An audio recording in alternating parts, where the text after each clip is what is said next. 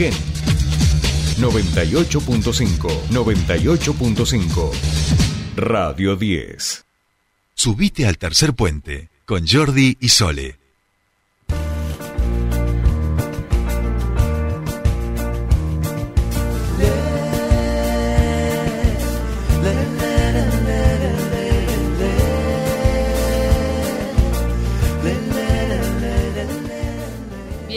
Bien, seguimos con más tercer puente y acá tenemos como, como un equipo debatido, ¿viste? Porque algunos estamos triunfantes, como son la gente de Newells, acá Nico Naves, que está haciendo la producción de su programa, está contento.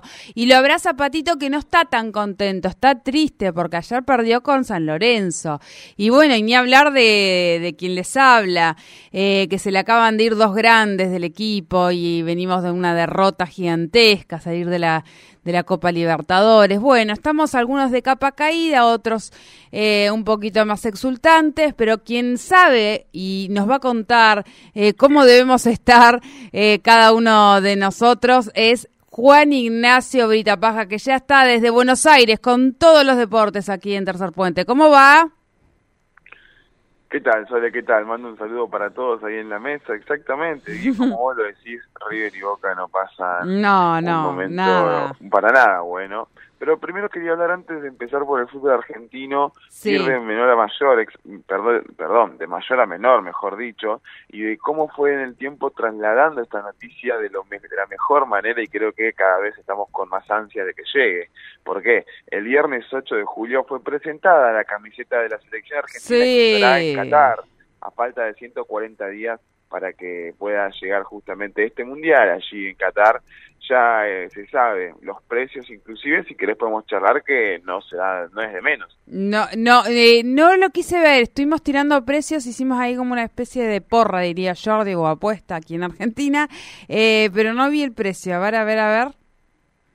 Bueno vamos de menor a mayor. Primero la camiseta de, de la selección femenina de fútbol exactamente sale 13.999 pesos luego la del masculino normal, sin ningún nombre, sale 14.999 y si querés la que dice el nombre de Messi con su número, tendrás que pagar 18.000 pesos argentinos. Madre mía. Bueno, pero más o menos eso están también la de los clubes argentinos, ¿no, Juani? En realidad están un poco menos. Podemos ver, por ejemplo, que eh, justo ayer estaba fijándome precios sobre camisetas para compararlo y una camiseta del Manchester City, por ejemplo, que es un club de afuera, que suele estar más caras encima, está 14 mil pesos, no, perdón, 13 mil pesos, la más cara. Bien. Entonces es como que la, la, la, selección argentina la intentan inflar un poco más, al igual que varias selecciones que van a ver para el Mundial. Bien, bien, bien. Bueno, podrían hacer precio residencial, por ejemplo. un precio claro, un precio diferencial que para afuera cobren lo que tengan ganas y para Argentina, claro, precios cuidados para los que vivimos en Argentina, por ejemplo, podríamos hacer. No, pensaba como los espacios invernales, ¿no? Que para los que vivimos en la zona cordillerana, o sea, donde están los centros de esquí, nos hacen un precio preferencial por residir en la zona y demás y qué sé yo. Bueno, pienso para todos los argentinos, pero claro, es mucho. Es mucho. bien. Bien, Juan, y seguimos.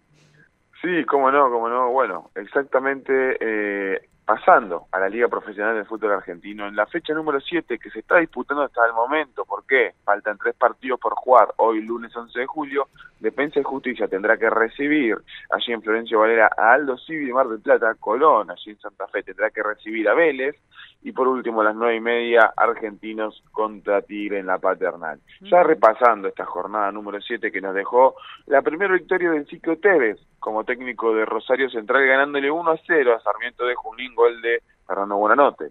Luego, pasando al sábado exactamente, Patronato perdió de local contra Arsenal de Sarandí.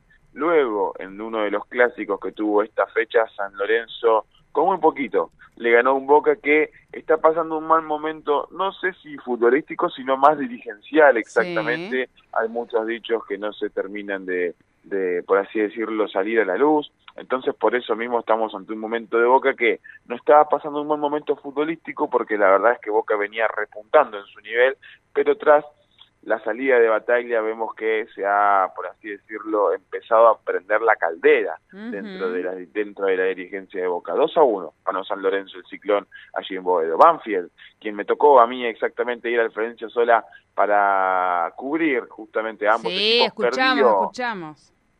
Perdió de local exactamente 3 a 2 frente a Unión. Tendrán que jugar mañana porque por la Copa Argentina se vuelven a ver las caras exactamente en Junín. Talleres en Córdoba perdió 2 a 0 sorpresivamente con Barraca Central. Y por último, para cerrar el sábado, duelo de parte alta de la tabla. Platense justamente empató a uno con News. Ya en el domingo, Estudiante de La Plata allí en uno eh, empató 2 a 2 con Central Córdoba de Santiago del Estero.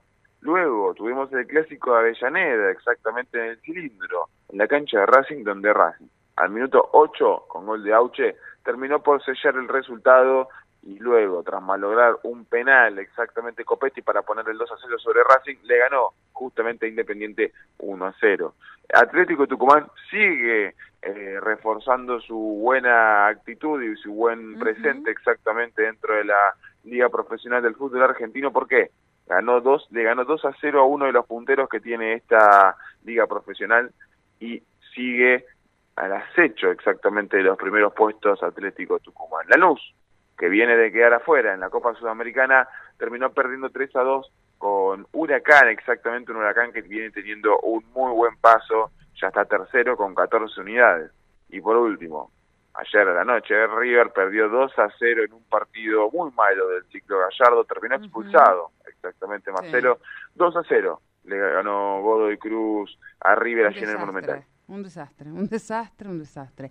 Eh, la interna de Boca se va a poner un poco complicada también, ¿no? Me parece que lo está complicando mucho más que lo futbolístico.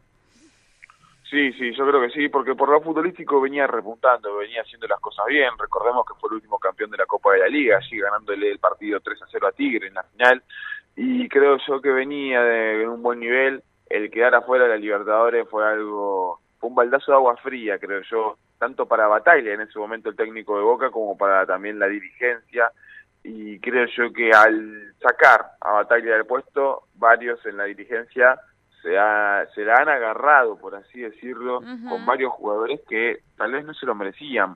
Caso Izquierdos que siempre se ha comportado de una muy buena manera dentro del terreno de juego ha rendido y ha, y ha sido el capitán durante mucho tiempo de Boca de la nada lo han borrado y ha quedado en el banco de suplentes en un clásico importante contra San Lorenzo que encima lo perdieron. De hecho, el gol de Boca que lo hizo Marcos Rojo se lo dedicó a él. Algo quiere decir exactamente lo que está pasando dentro de, de, la dirigencia de Boca, ¿no? También cómo se comunican con sus jugadores. Recordemos, hoy en día Ibarra es el técnico interino hasta que consiguen un técnico. Todavía están sonando varios nombres. El que más fuerte está para justamente suplir el lugar de Bataglia es Gareca. Ajá. Bien. Ah, Gareca. Dice, pregunta eh, Patito quién era. Gareca, Gareca, dice acá Juan, y que puede llegar a ser el... Eh, y River encima sufrió la baja de estas dos personas que ya no están, estas dos estrellas del equipo que ya no están. Bueno, exactamente. Julián Álvarez ayer, 10 de julio, fue presentado en el Manchester City junto a Erling Haaland, el delantero de lo nuevo, vemos que fue una tarde bastante magnífica en Manchester City, una ciudad de Inglaterra donde suele haber eh, mucha nubosidad y que ayer mismo salió el sol, lo dijo la araña, llegué y, traje el sol aquí a Manchester en su presentación, bastante agrandado estuvo justamente Julián Álvarez, pero de una forma bastante cómica, entonces creo yo que eh, todos los fanáticos del fútbol y obviamente del, del fútbol europeo más que nada vamos a estar contentos con con sus propios minutos, ¿no? Más que nada si somos de aquí, de esta parte del continente Argentina. Creo yo que también River ha perdido una, una, pieza clave en el centro del campo, porque mañana estaría partiendo hacia Portugal, más precisamente hacia el Benfica, Enzo Fernández, quien ya había firmado contrato con el equipo portugués, pero se estaba quedando en River hasta que justamente el equipo millonario no quede eliminado de la Copa Libertadores, exactamente no se podía ir. Terminó quedando eliminado en octavo de final y tendrá que justamente viajar hacia Portugal, hacia el Benfica y empezar su sueño europeo ya con 21 años. Enzo Fernández, una familia que mantener y creo yo que es algo eh, muy bueno el salto que está dando, ya sea de lo económico y también de lo deportivo, sabiendo que va a poder jugar Champions League, sabiendo que va a poder justamente ser más visto o tener, eh, por así decirlo, un visto mejor por parte de algunos en la selección argentina, donde hay veces que intentan, por así decirlo, preferir los jugadores de afuera que los de acá. Bien, bien, bien. Juan, ¿y qué nos queda? Bueno, exactamente, ya se conocen los días y horarios de los cuartos de final de la Copa Libertadores, exactamente, donde tres equipos argentinos estarán disputándola. Primero, el martes 2 de agosto, Corinthians tendrá que enfrentar a Flamengo, exactamente. Luego, miércoles 3 de agosto, tendremos dos partidos. Atlético Mineiro contra Palmeiras, creo yo, el partido de los cuartos de final, sin lugar a dudas. Y Vélez, en el Amalfitani, aquí en Liniers, contra Talleres de Córdoba ese mismo día, a la misma hora, 9 y 30 serían todos los cruces de cuarto de final. Por último, Paranaense en Brasil tendrá que recibir estudiantes en este partido de ida el jueves 4 de agosto a las 21.30 horas. Toda la vuelta se jugaría entre el martes 9 de agosto y el jueves 11. Bien, bien, bien. Muy bien, Copa Libertadores, que nadie, nadie está en esa copa acá, pero eh, todos tenemos bronca, pero ahí está, no importa, la vamos a ver igual, porque nos gusta el fútbol. Muy bien, ¿qué más, Juani? Bueno, nos quedan las últimas dos cosas. Primero, hablar del Mundial 2022 de hockey, donde la selección argentina está arrasando, ganó sus primeros tres partidos, tiene nueve unidades, y ya se conoce su rival de los cuartos de final donde tendrá que disputar exactamente este mismo mundial, ¿no? Tendrá que jugar frente a Inglaterra, exactamente, que se impuso a Corea del Sur por goleada en su último partido. Ayer mismo se conoció su justamente lugar en, la fase de grupos. Inglaterra y las Leonas tendrá que jugar el miércoles 13 de julio a las 16.30 horas. ¿El nivel de Inglaterra bien, Juani? ¿Qué se sabe? Es un poco, es, eh, en el ranking de las selecciones eh, justamente que tiene eh, el hockey, las Leonas están segundas del mundo e Inglaterra está séptimo, sexto, perdón. Pero aún así es un rival difícil y creo yo que puede llegar a complicar a la Argentina. Si no están intentando, obviamente, meterse en el partido y justamente mantener el resultado creo que la puede pasar mal porque Inglaterra es un buen equipo a las contras y creo yo que las Leonas es un buen equipo manteniendo la bocha en pie. Por eso mismo creo que tendrán que intentar ser, tener un partido estratégicamente lo más inteligente posible. Bien, bien, bueno, toda la fuerza para las Leonas que la están, la están rompiendo, eh, la están rompiendo. Eh, Inglaterra siempre termina siendo un rival complicado en todos los, en todas las disciplinas deportivas. ¿Y qué otra cosa más nos quedaba? Sí, perdón. Antes, sí, de hecho, Argentina en los últimos dos partidos que tiene, que, que, tiene en los antecedentes inmediatos frente a Inglaterra, son dos victorias en, en febrero de este año, más precisamente el 19 y el 20 de febrero del 2022. 5 a 2 en los dos partidos ganó Argentina frente a Inglaterra. Así que si se puede volver a repetir esto sería magnífico para que lleguen a las semifinales nacionales. Muy bien, muy bien. Perfecto.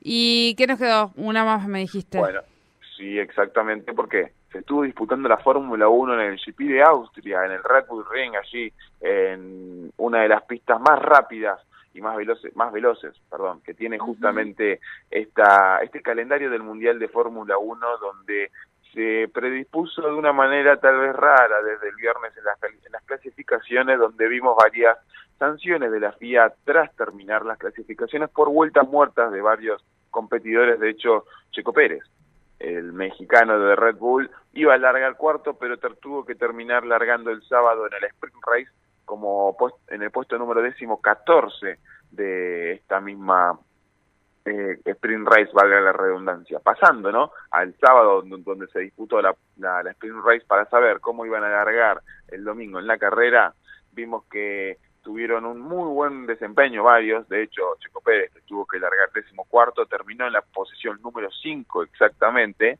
y vemos que los demás han mantenido todas sus posiciones, Verstappen primero, Leclerc segundo, Sainz cuarto y por último Russell cuarto, eh, perdón, Russell quinto para que luego esté justamente Checo Pérez ahí en su posición. Vemos que pasando al domingo se terminó disputando una carrera que va a quedar para la historia, obviamente, por varias, varios incidentes que han pasado sin lugar a dudas con los coches, que no han tenido su mejor fin de semana. Básicamente todos los equipos tuvieron problemas. Vemos que Ferrari quedó como ganador de este justamente eh, GP de Austria. Leclerc, el competidor de Monte Carlo, terminó por ser el vencedor de esta misma carrera. Verstappen quedó segundo con 19 unidades y Hamilton quedó tercero exactamente.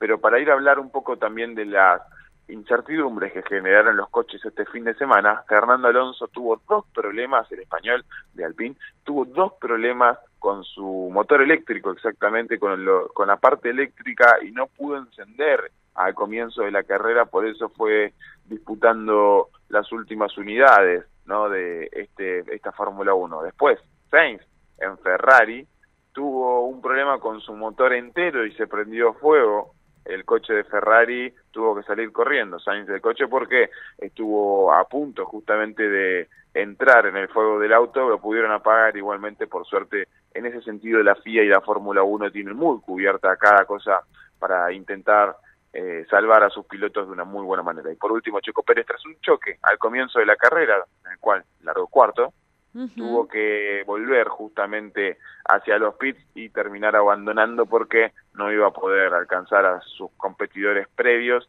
ya que estaba a más de 50 segundos en solo la primera vuelta. Bien, bien, bien. Juani, completísimo como siempre. Eh, bueno, te deseo buena semana allí en Buenos Aires. Aquí está fresquito, no sé cómo está allá. Eh, supongo que debe estar llegando el frío de acá de la cordillera a, Buenos Aires también, ¿no? Ahora 10 grados centígrados, mm. vemos que hay una humedad bastante alta porque estuvo a punto de llover en varias partes del fin de semana, eh, 77% de humedad más precisamente y ayer estuvo un poco peor, te diría, un 85, 90 sin lugar a dudas había. Claro, sí, el, tema es que eso, bueno, se siente acá igual 2 grados bajo cero, quiero contarte, 9 vamos a tener nosotros de máxima, no llegamos ni a los 10. está está está crudo el invierno, pero bueno, está toda la cordillera abnegada, o sea, hay hay camiones varados en algunos en algunos tramos, está está complicado, ¿eh? está complicado. Sí. Así que bueno, eh, Juani, nos encontramos el día viernes. Que tengas una excelente semana. Lo mismo digo, una gran semana para todos ahí en la mesa. Espero que eh, puedan seguir el programa de la mejor manera que se termine, ¿no? Sí, exactamente, así es, así es. Juani, un saludo enorme, buena semana. Juan Ignacio Brita Paja con los deportes aquí en Tercer Puente, completísimo todo el reporte de lo que fue la última, la fecha número 7 de la Copa Argentina. Quedan todavía algunos partidos por disputar, pero ya está casi eh, cerradito. Copa Libertadores, Fórmula 1, Mundial de Hockey que la están rompiendo las Leonas. Eh, bueno, completísimo, por supuesto, como siempre, el reporte que nos trae Juan Ignacio desde Buenos Aires. ¿eh? sí, sí, tiene que pasar ya. Ya es hora de su programa, Sony 50.